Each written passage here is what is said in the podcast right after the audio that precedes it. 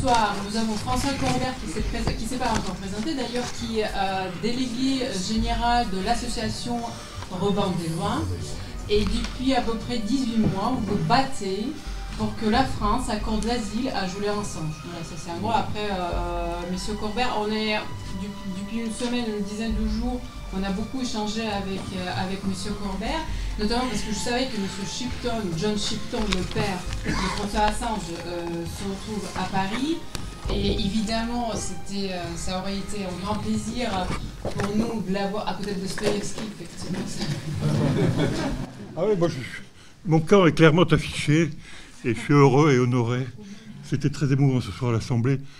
Il y a deux ans, un de nos avocats qui s'appelle Emmanuel Ludo, qui est à Reims, m'a dit, mais il y a un truc, faudrait, ce serait intéressant, il y a Assange qui est coincé dans son ambassade, ce que je savais, mais comme ça, parce que ma connaissance du dossier s'arrêtait là.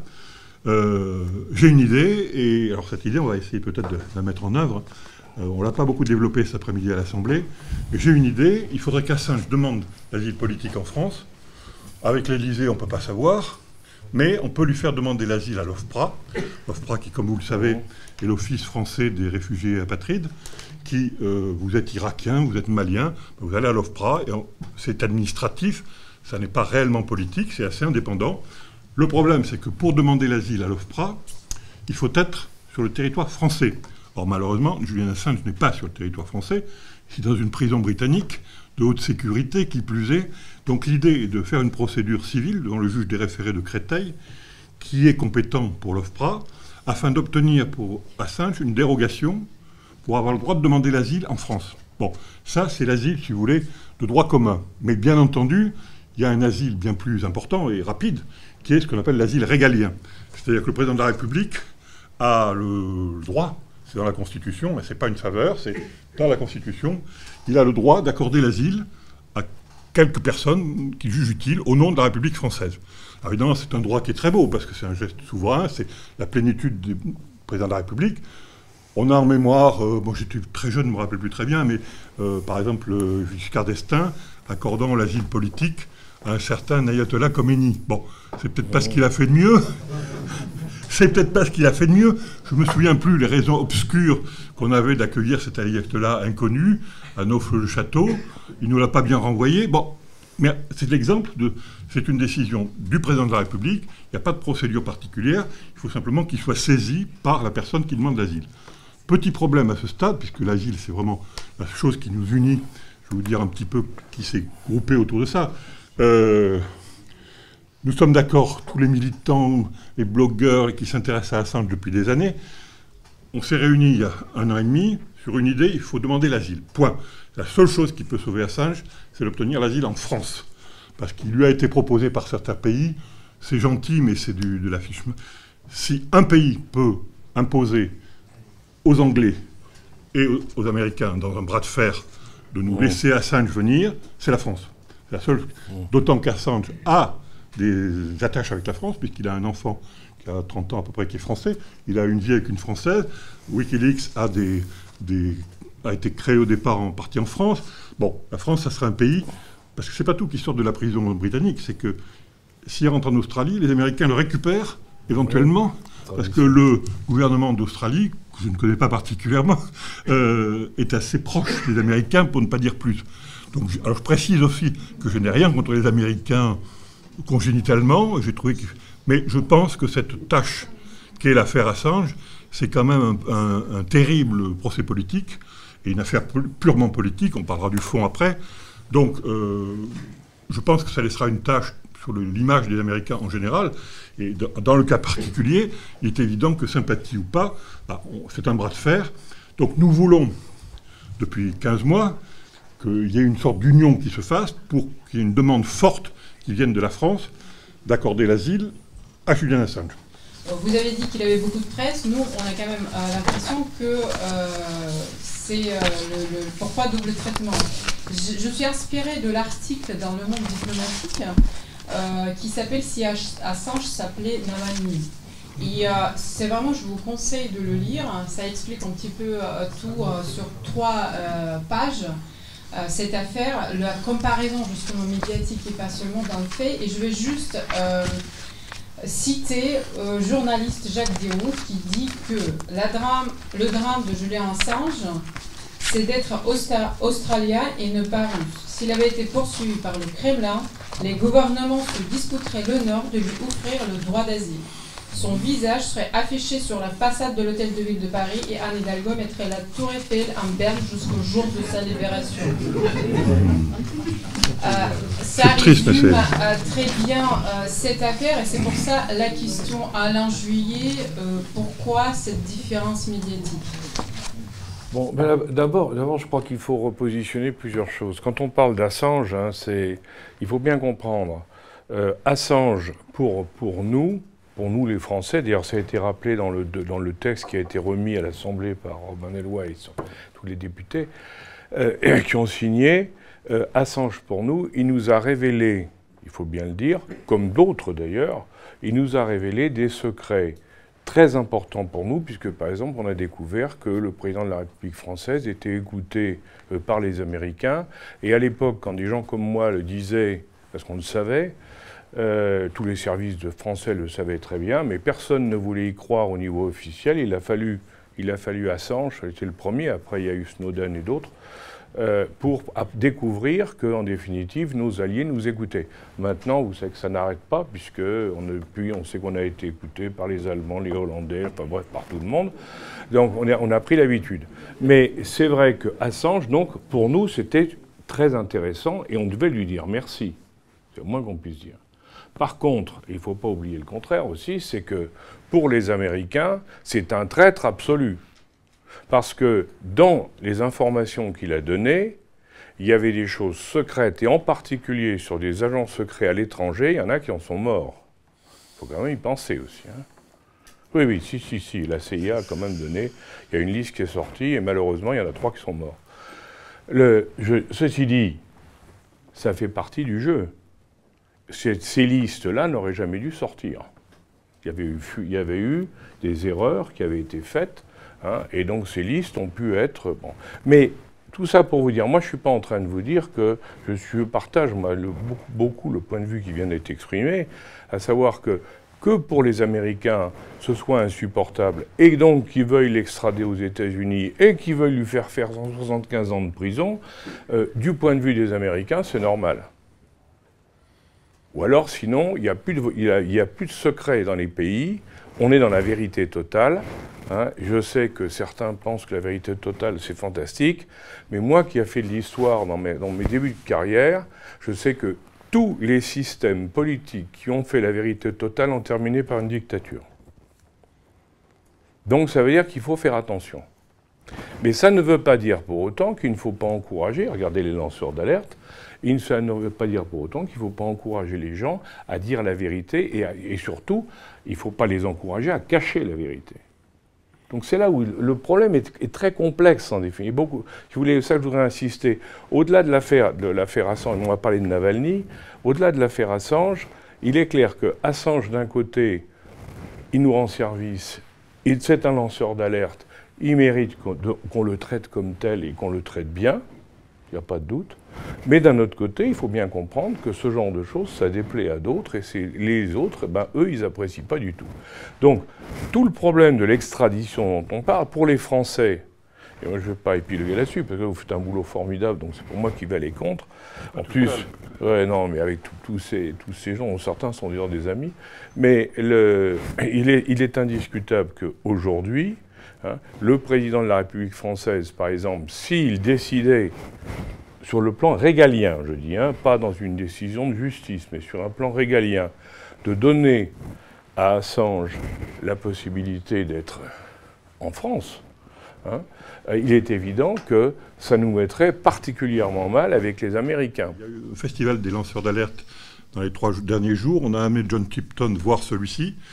Ça vient de sortir, c'est fait par des Espagnols, et jusqu'au procès de double instance, je n'ai pas d'action dans l'affaire, hein, je vous précise tout de suite. Je croyais savoir beaucoup de choses sur Assange, c'est formidable. Ils ont fait un travail sur les images et ça commence à être diffusé, c'est tout frais, au studio Saint-Michel à partir de ce soir, pendant plusieurs jours, avec des réalisateurs, avec des intellectuels, pour parler d'Assange, bien entendu. Euh, puisqu'il y a quelque chose, une espèce... C'était pas coordonné avec nous, mais euh, c'est formidable si vous voulez d'abord passer une heure et demie euh, passionnante, c'est le documentaire du niveau d'Arte ou de, du service public de la 2. Euh, je croyais tout savoir. Et alors évidemment, il y a beaucoup, ça va assez loin, parce que bien que ce soit difficile à comprendre, cette histoire qui, a duré, dure depuis dix ans, avec les poursuites suédoises, enfin on pourra rentrer dans le détail si vous voulez, c'est très intéressant parce que ça vous permet une réflexion encore plus profonde qu'on n'aura peut-être pas le temps de mener ici. Sur les lanceurs d'alerte, hein, il faut quand même, il y a une chose qu'il faut savoir et qu'on n'a pas voulu voir et qui va, poser un problème compte tenu justement des travaux qui sont faits avec raison à l'Assemblée pour mieux protéger les lanceurs d'alerte.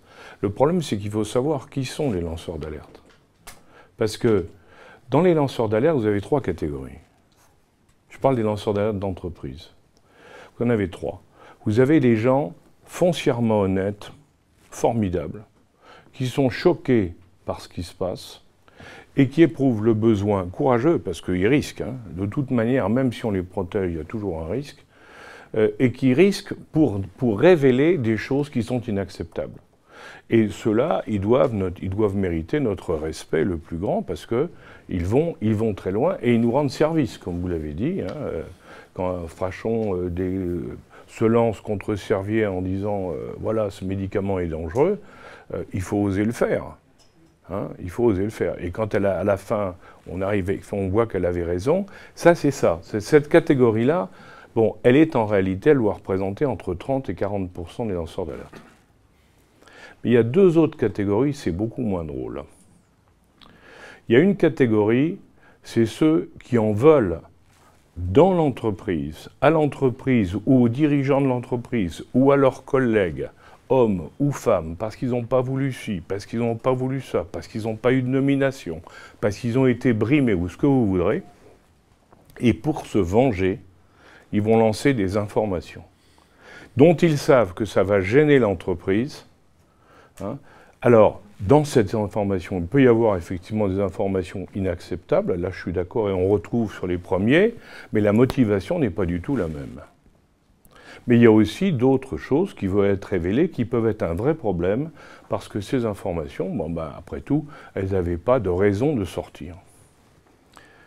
Malheureusement, cela, on peut compter à peu près 30%. Et vous avez une troisième, troisième partie dans les lanceurs d'alerte, c'est ceux qui sont achetés par les concurrents.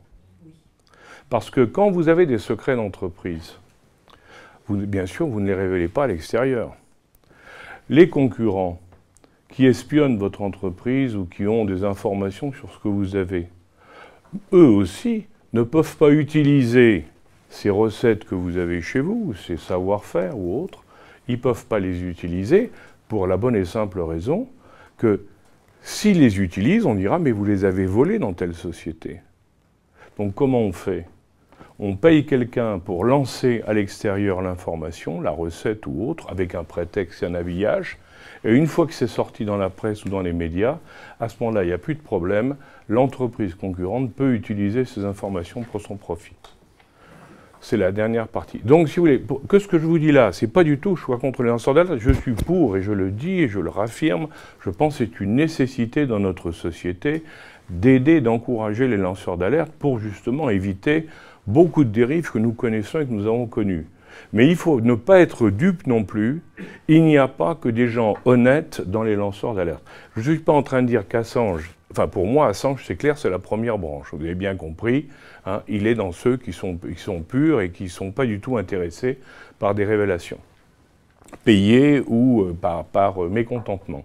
Donc lui, il est, tout à fait en dehors de ça. Mais pensez-y, parce que lorsqu'on parle de lanceurs d'alerte, pensez bien que tout n'est pas clair et tout n'est pas blanc. Comme le monde d'ailleurs. Le monde, il n'est pas blanc ou il n'est pas noir, il est gris, malheureusement, mais c'est comme ça. Il n'y a que dans Star Wars qu'on voit les blancs et les noirs. Et encore, on ne sait plus très bien lequel est blanc et lequel est noir quand on voit leur comportement. Enfin, ça, c'est encore autre chose. Hein, je voudrais revenir maintenant sur un point qui a été évoqué tout à l'heure par Irina. C'est le, fait que vous avez dans des affaires comme Assange ou l'affaire Navalny, hein, ce qui est très intéressant de voir en définitive, c'est les différences de traitement qui sont faites. Alors dans l'article du Monde, il était dit, hein, si, euh, si, Navalny, si Assange était russe, il serait déjà, euh, sorti.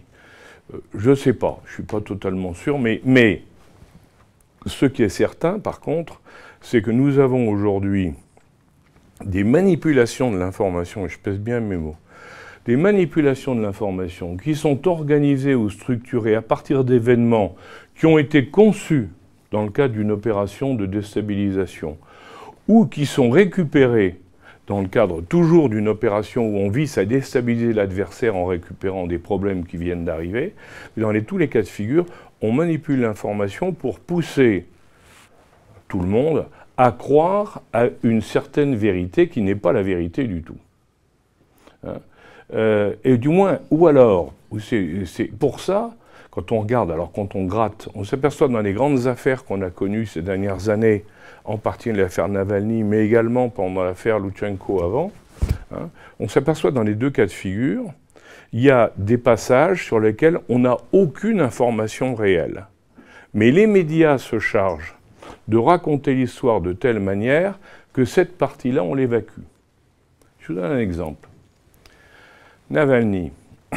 Navalny, il est, il tombe malade.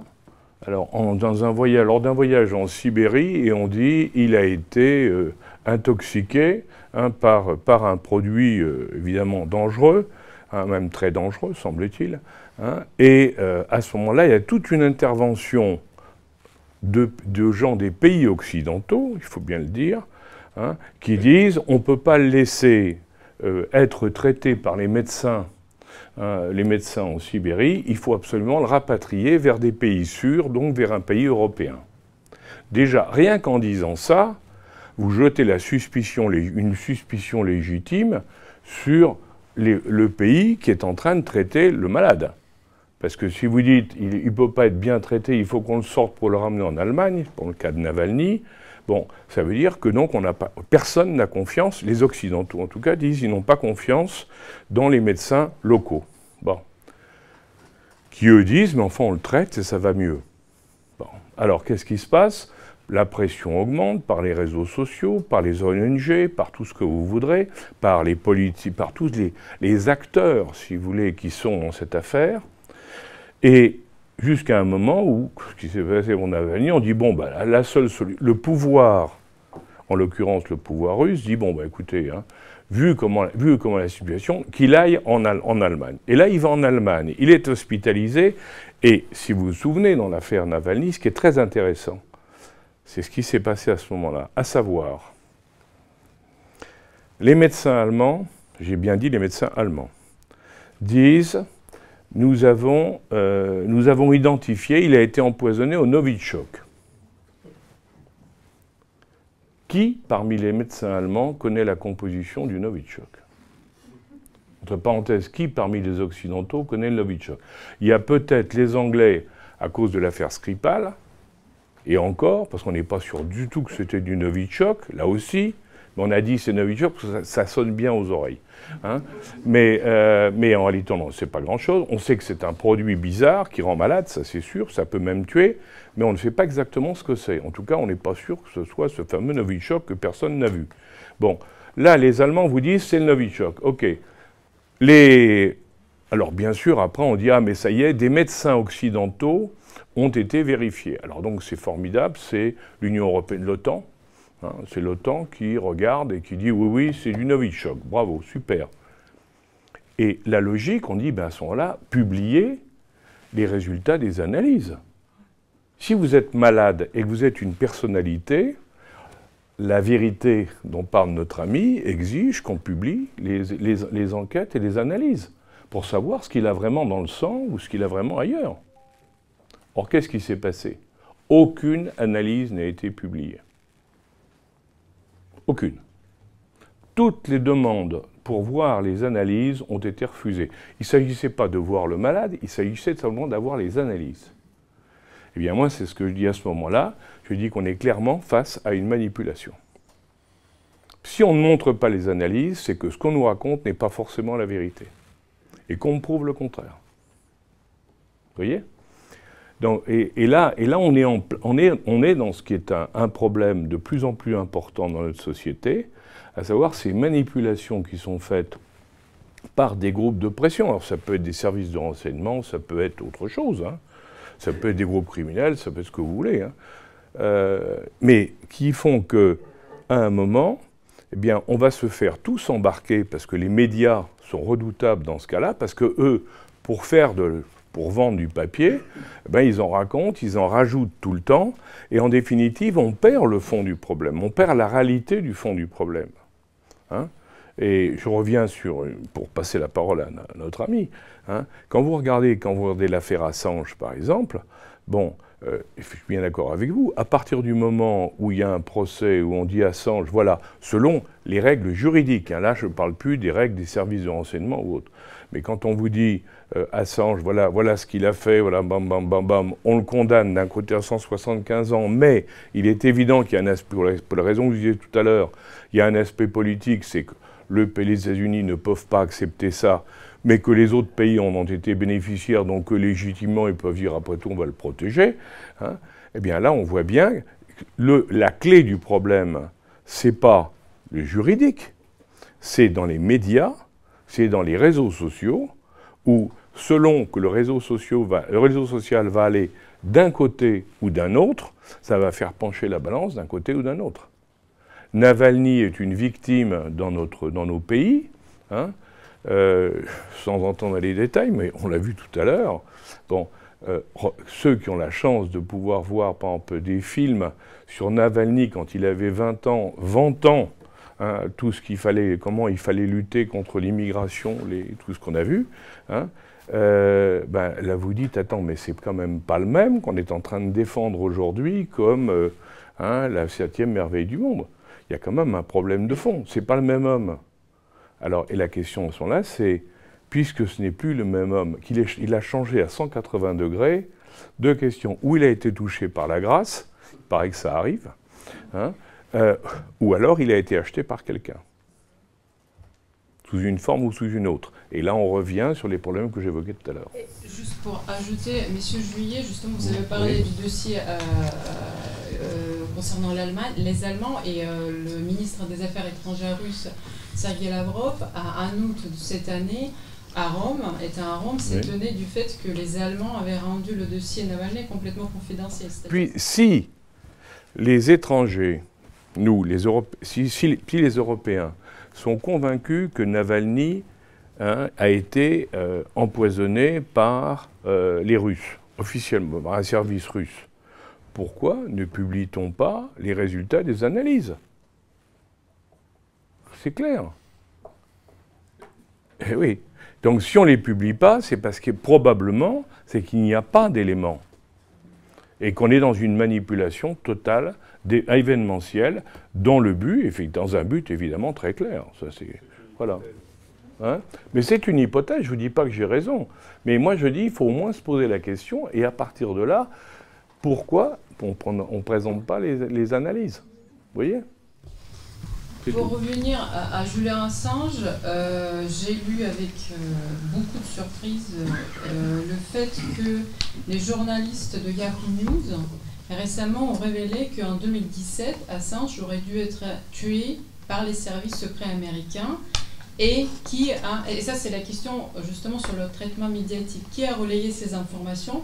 Puisqu'ils ont quand même interrogé une trentaine de fonctionnaires des services américains euh, donc, je vois que ni Le Monde, ni Le Figaro, ni Libération, ni Les Échos, aucun de ces médias a relayé ces informations.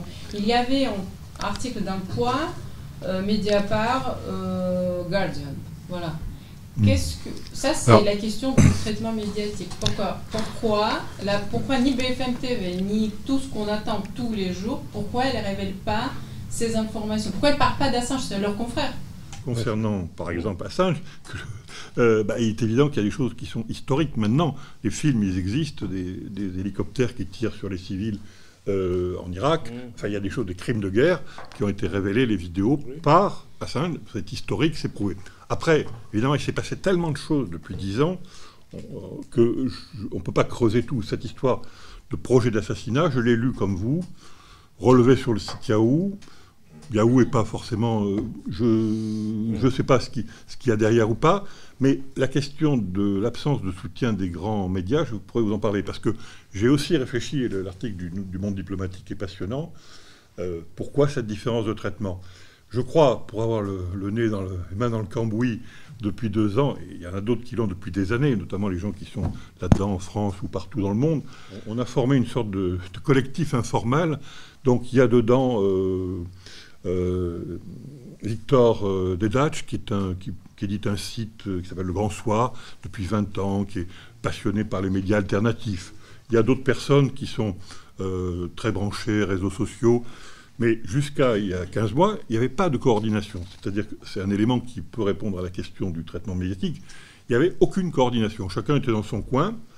Et euh, j'ai lu d'ailleurs, je crois que c'est dans le, dans le papier de, du monde diplomatique, ils sont dans l'entre-soi.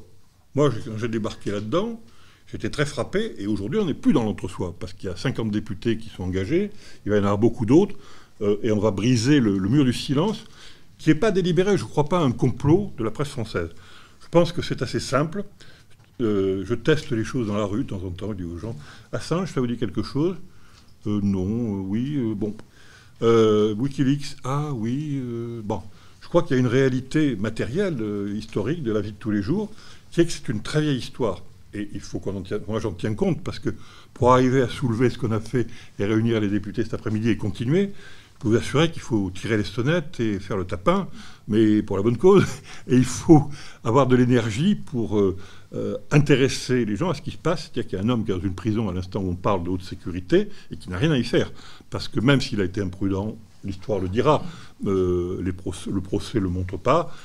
Il faut quand même savoir que tout ce qu'il a publié en 2010, quand Wikileaks démarre, c'est quand même validé par les plus grands journaux du monde entier. Et puis il s'est passé il y a deux ans que les, les poursuites suédoises ont été arrêtées, mais les Anglais, et c'est le droit international, ont mis à exécution le mandat d'arrêt émis par les Américains. Il aurait été réfugié en France. Bon, c'est parfaitement légal. Hein. Les Anglais ont fait leur boulot de, coopératif. On peut discuter de la poursuite et de l'espionnage acte sur lequel il est poursuivi, parce que si Assange finit sa vie en prison, c'en est fini du journalisme d'investigation. C'est-à-dire qu'il n'y aura plus un journaliste dans le monde qui osera publier des documents un peu sensibles, parce qu'on lui dira Ah, jurisprudence, Assange. Donc c'est ça aussi l'enjeu, au-delà de la vie de cet homme. C'est l'enjeu de la liberté et du risque que prennent les journalistes ou pas. Mais c'est vrai que dans le traitement médiatique, le, temps joue. pour le monde, avec des années, euh, Assange est devenu le militant anti-américain qui s'attaque au secret des pays démocratiques et rarement en ceux qui pays, euh, de pays totalitaires. Et on sait de quoi il s'agit, de quel pays il s'agit. Donc c'est ça, c'est le traitement de 10 ans oui, je voulais juste moi préciser une chose, si vous voulez, par rapport à ce qui a été dit là sur les journalistes. Euh, et je, qu'on soit bien d'accord, hein, je ne mets pas en doute l'honnêteté, la capacité du travail des journalistes. Et certains journalistes d'investigation font un travail absolument fantastique pour justement faire émerger la vérité. Mais il faut faire très attention quand il y a unanimité des journalistes. Et je vais vous donner un exemple on a eu deux fois de suite, hein, on a eu des publications qui ont été faites par un collectif de journalistes internationaux, dont ceux du Monde, dont ceux d'ailleurs. Souvenez-vous, les Panama Papers.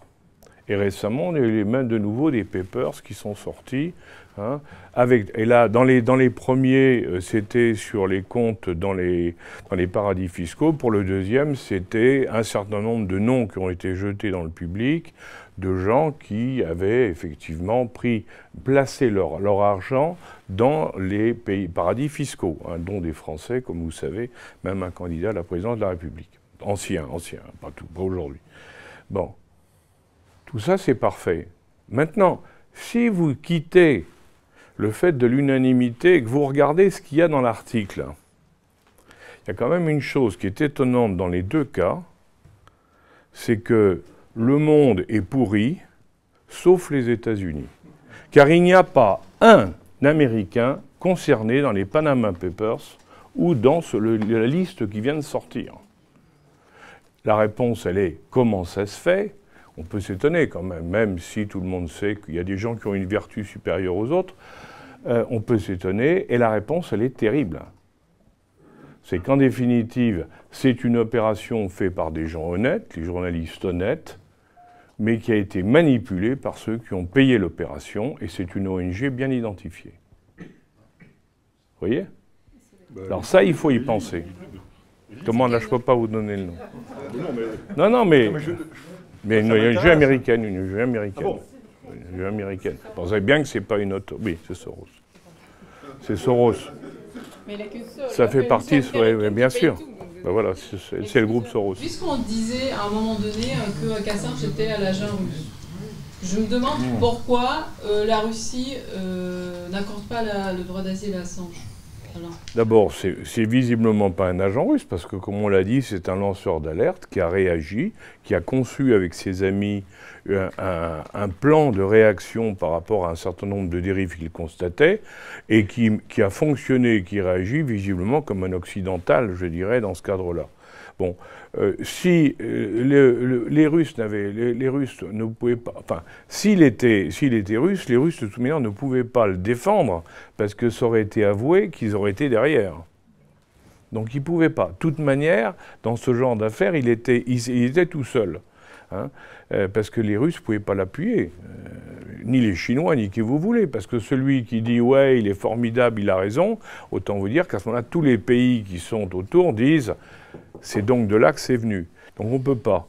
Hein. Et c'est pour ça aussi que je suis très. Moi, je pense que l'histoire de, la, de la, tentative d'assassinat, je suis très réservé là-dessus aussi, pour les mêmes raisons, parce que euh, quand on connaît, quand on sait, connaît les modes, les modes de fonctionnement, quelqu'un qui s'amuserait aujourd'hui à tuer, imaginez qu'Assange meurt cette nuit. Vous aurez toute une série, une grande partie de la population mondiale qui sera convaincue qu'il a été assassiné par les Américains. Et c'est normal. Et c'est normal. On prête toujours, on ne prête qu'aux riches, comme on dirait. Hein. de même que dans l'autre cas, on a, vu, on a vu un certain nombre de cas où automatiquement ils effacent forcément, c'est un coup des Russes. C'est exactement pareil. C'est quand vous êtes américain et que vous avez toutes les semaines ou presque des documents qui sortent, vous voulez savoir d'où ils sortent et par qui ils sortent. Donc qu'est-ce que vous faites? Eh bien, vous, allez espionner tous les gens que vous supposez être dans le coup, en espérant qu'il y en a un qui va parler, qui va donner des informations, qui va donner une adresse mail, et vous allez pouvoir remonter sur ceux qui envoient les informations. Et ça, c'est de bonne guerre. Quand vous, vous faites de la, de, la, du lancement d'alerte, je dirais, hein, quand vous, quand vous dévoilez, vous prenez des risques, il ne faut pas vous étonner si en face, on essaie de vous bloquer en prenant, en prenant aussi, en appliquant aussi les mêmes méthodes. C'est humain, hein, c'est normal. Ce que je veux dire, c'est que il y a des choses qui sont avérées et indiscutables. Bon, hum. et effectivement, il a été surveillé ah nuit et jour dans l'ambassade enregistré, parce que c'était assez logique, ils voulaient l'attraper. Bon, ils ont fini par faire pression. C'est une histoire, c'est un roman terrible. Il avait obtenu la nationalité de l'Équateur, quand même pour le. N'hésitez pas à poser des questions, parce que moi j'ai mis du temps à digérer, à synthétiser, à expliquer ça en cinq minutes.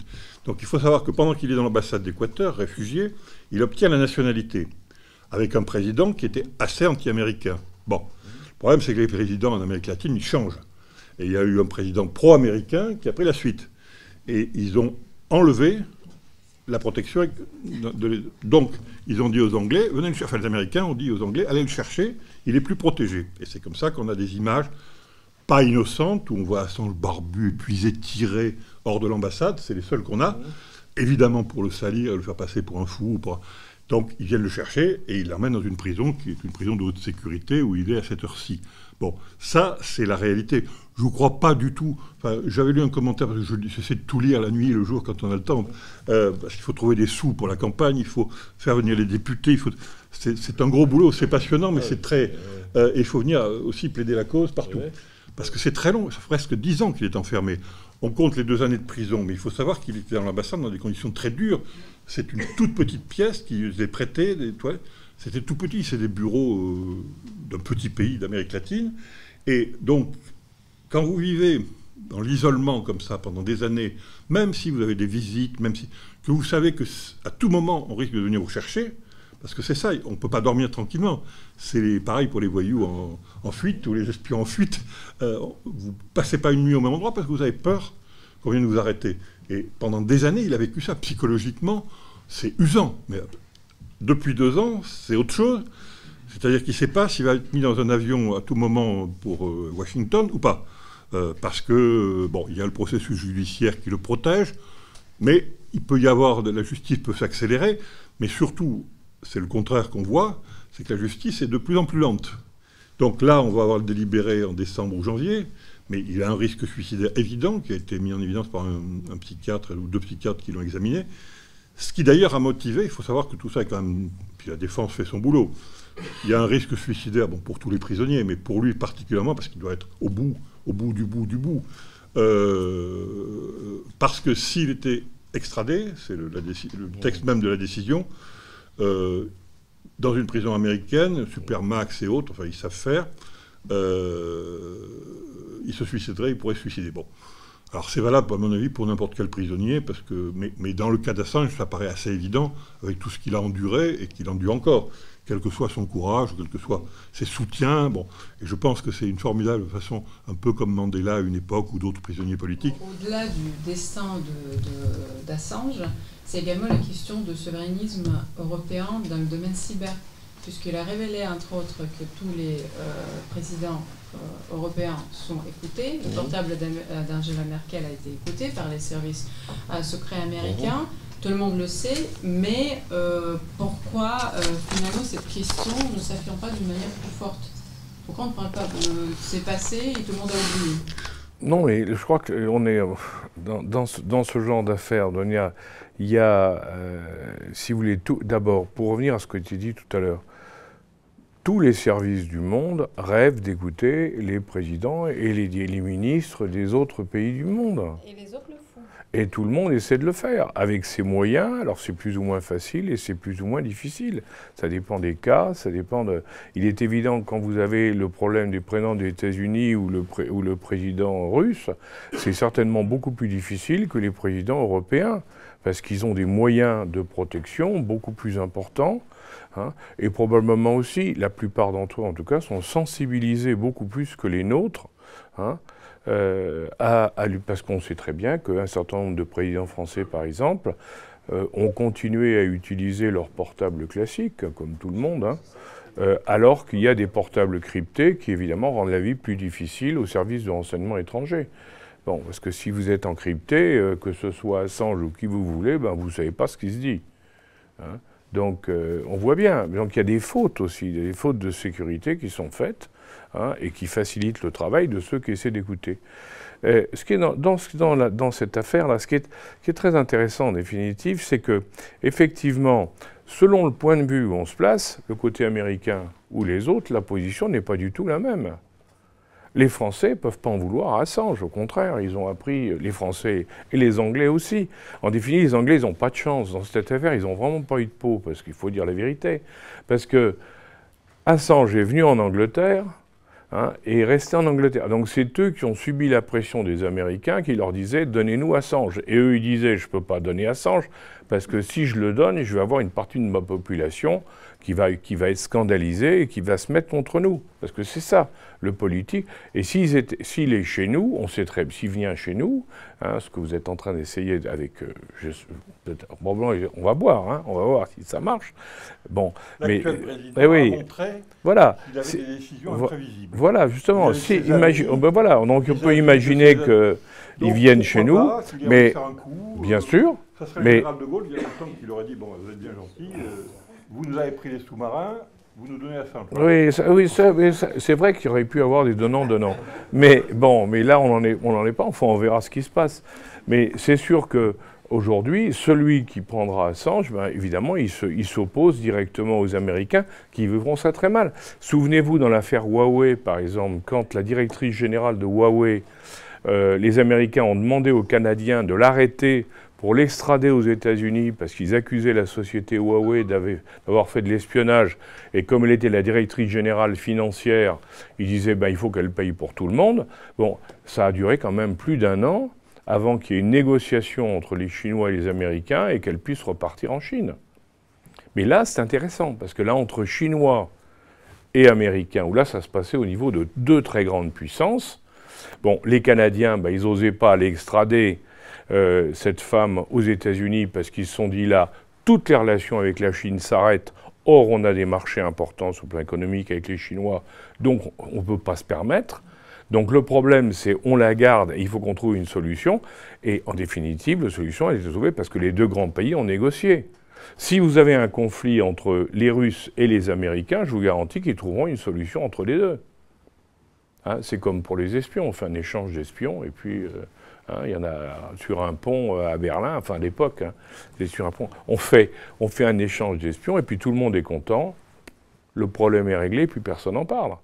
Le problème là, c'est qu'il n'y a pas en face des Américains dans le cas Assange, il n'y a pas quelqu'un qui soit aussi puissant que les Américains pour dire Assange, on va négocier. C'est ça ah, le problème. Et d'où, d'où l'essai qui est en train d'être fait, pourquoi pas on va voir, ça va être très intéressant de voir si les Américains, ça fait longtemps que ça dure quand même, si il va pas y avoir une, une, à la fin, s'ils vont pas lâcher en disant bon le fond ça suffit, ça fait longtemps et on peut faire autrement.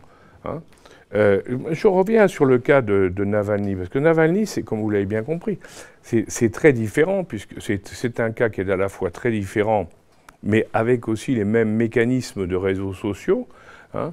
Mais c'est un cas très différent parce que là, c'est quelqu'un qui est un opposant politique, c'est pas du tout la même chose qu'un lanceur d'alerte. Hein. C'est un opposant politique au régime en place, hein, et qui euh, et, on va accuser les médias occidentaux vont accuser le régime en place de l'avoir empoisonné parce qu'il est un opposant politique au système. Hein. et ensuite, et, mais ce que je constate, c'est qu'une fois qu'il est a été mis ensuite en prison pour des affaires judiciaires, euh, on n'a pas du tout la même angoisse sur le cas de Navalny qu'on a sur le qu'on a eu qu'on a sur le cas d'Assange.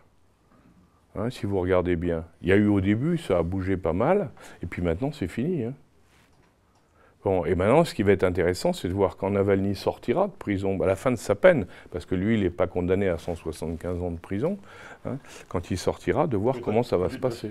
Il encourt 175 ans de prison. Il n'est pas condamné à ça. pour l'instant, on est en démocratie. Il y a un processus démocratique en cours. C'est-à-dire ce que M. Le Bihan a répondu à M. Lassalle il y a un an, en sortant son petit papier. Oh, mais la France respecte. Euh, bon, euh, c'était assez minable. Euh, vous pourrez voir ça sur, sur Internet. Donc, il n'est pas condamné pour l'instant. Il encourt, au regard des accusations qui sont portées contre lui, 175 ans de prison. Mais même s'il en avait que 50, il serait mort dedans. Hein. sachant que les Américains, la différence des Français, où la, la purée de prison maximale, c'est la prison à vie, et encore, il y a souvent des remises de peine. C'est très rare qu'il y ait une peine de sûreté qui soit la prison à vie. Ça n'existe pas des endroits français. Hein. Le, par contre, aux États-Unis, vous pouvez vous prendre, souvenez-vous, euh, l'affaire de la pyramide de Ponzi qui avait été faite euh, aux États-Unis. Hein, pardon? Oui, la pyramide, la pyramide de Ponzi qui a été faite par Madoc, hein, euh, souvenez-vous, il s'est pris plus de 200, 220 ans ou 230 ans de prison. Parce qu'aux États-Unis, on, on, cumule les condamnations au fur et à mesure, elles s'ajoutent les unes aux autres, ce qui fait qu'effectivement, vous ne sortez plus. Euh, vous croyez vraiment que la France va accorder l'asile à Julien Assange? Moi, j'y crois passionnément. Sinon, je ne me lèverai pas le matin.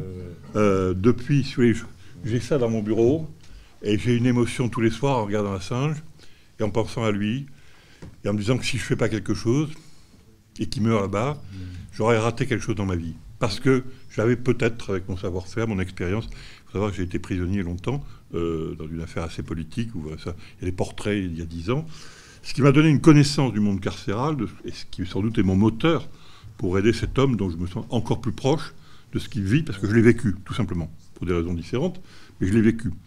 On espère quand même que la France, enfin, moi je suis citoyen, je ne suis pas fanatique de M. Macron, je ne suis pas non plus... Je pense que ce président a montré, c'est une réalité, qu'il pouvait prendre des décisions bizarres. Je ne commande pas, mais un peu, bon, avoir envie de faire un coup, puisqu'en ce moment, il cherche des coups. Et, je me dis, et on, on l'a dit inlassablement quand j'ai eu la parole dans des émissions, je dis, Monsieur le Président, pas pu le rencontrer, je voudrais être journaliste accrédité à l'Élysée, puis dans une conférence de presse en direct. Et Monsieur le Président, pourquoi vous accordez pas l'asile à Assange Puisqu'on vous le demande depuis un certain temps. Votre chez. Bon, je ne suis pas journaliste accrédité, mais bon, on va lui poser la question d'une façon ou d'une autre. Donc, je crois que cet homme, il a des qualités évidentes, il ne serait pas président autrement, est capable de prendre des décisions euh, bizarres. À partir du moment où nous sommes dans un monde dans lequel les réseaux sociaux ont un rôle de plus en plus important et, se substituent même aux médias classiques hein, pendant très souvent, bon, il est évident que tous les gens qui sont dans ce, dans ce grand jeu, entre guillemets, hein, euh, de tous les côtés, ont, intérêt à utiliser les réseaux sociaux. Ceux qui vont défendre la victime, euh, ça va être pour dire mais il est innocent. Et de l'autre côté, par tous les moyens, on va essayer de salir la victime et son environnement pour essayer de pousser les juges et les autres et, le grand public à dire cette personne est insupportable ou, est vraiment est épouvantable. Donc oui, c'est un, un jeu permanent auquel on, on, assiste dans quantité de domaines et d'affaires, hein, malheureusement, parce que c'est pas drôle. Euh, mais ça, je crois qu'on est dans un système où c'est quasiment impossible de l'éviter, parce que il y a des gens qui ont des idées comme ça en se disant on va pouvoir. Et il y a des agences spécialisées, hein, y compris dans la publicité ou la propagande, ou ce que vous, vous pouvez appeler ça comme vous voulez, qui n'hésitent pas à conseiller à leurs clients justement des manipulations de ce genre. Donc euh, il, faut, il, faut, être extrêmement prudent. On est dans un monde qui est très difficile à gérer à cause de ça. Parce qu'avant, il y avait quand même un certain nombre de règles qui étaient plus ou moins respectées. Aujourd'hui, euh, c'est la loi du Far West, hein, il faut être honnête. Hein. C'est celui qui parle le plus fort ou qui arrive à avoir le plus fort impact médiatique qui gagne, dans 90% des cas. Je pense que si on était aujourd'hui à Moscou et que vous soyez le représentant de l'ambassade américaine, vous poseriez la même question, dans l'autre sens. D'accord? Parce que le problème, le problème c'est que effectivement, il y a des groupes d'influence chez nous, hein, c'est clair. Il y a des groupes d'influence très importants qui sont euh, qui dans le cadre de, l'Europe, dans le cadre de, des relations avec les États-Unis, et qui effectivement ont tendance à un alignement par rapport à des positions qui sont inspirées très souvent par les États-Unis. C'est une réalité. Hein. Alors, vous avez raison de dire qu'il faudrait que les journalistes, effectivement, soient capables ou aient la volonté de, dire autre chose, mais c'est souvent très difficile parce que les rédactions des journaux, qui sont toutes des rédactions avec une tendance politique, ne veulent pas sortir des règles politiques de leur tendance. Et donc c'est ça qui est un problème. Donc si vous voulez, de ce fait-là, on a beaucoup de difficultés. Mais je voudrais aussi préciser une chose tout à l'heure, si on parlait de Comini. Alors, si vous ne savez pas, je précise juste pour, pour mémoire, hein, pour ceux que ça intéresse. En réalité, Comini a été accepté en France et logé à Neaufle-le-Château avec son équipe. Ils étaient un certain nombre à la demande du Shah d'Iran. Parce qu'il faisait des troubles religieux, il crée, il, mais très faible au départ, et le Shah d'Iran considérait que plutôt que de l'avoir chez lui, où il leur, lui posait plein de, leur plein de problèmes, hein, il valait mieux qu'il soit à l'étranger. Et comme la France était en très bonne relation avec l'Iran, l'idée, ça a été de dire, vous allez vous installer en France.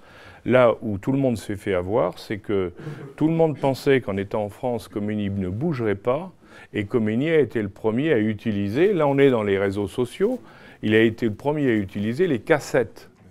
Il envoyait des cassettes, et ces cassettes, il enregistrait ses discours dessus, ses prêches ou ses discours dessus.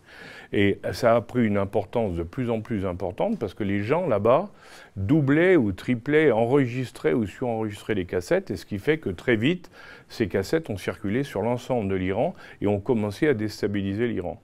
Mais là, c'était trop tard. Il était, il était installé chez nous, la mécanique était lancée et personne ne pouvait l'arrêter. La loi Sapin 2, il faut bien voir, a été déjà un progrès considérable en France par rapport, parce qu'on n'avait rien. Et d'avoir, on a, on a fait la loi Sapin 2 et puis un certain nombre d'autres, euh, enfin, ce qui a accompagné la loi Sapin 2 nous a permis de nous défendre, en particulier face aux lois américaines extraterritoriales et dans la lutte contre la corruption. Bon, les lanceurs d'alerte ont été un élément de cette loi, mais ce n'était pas l'élément principal.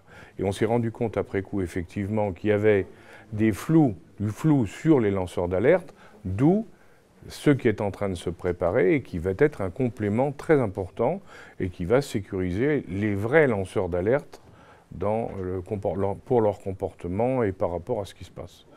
Faites, non mais vous, tous, les, tous ceux qui vivent en couple, écoutez bien ce que je vais vous dire.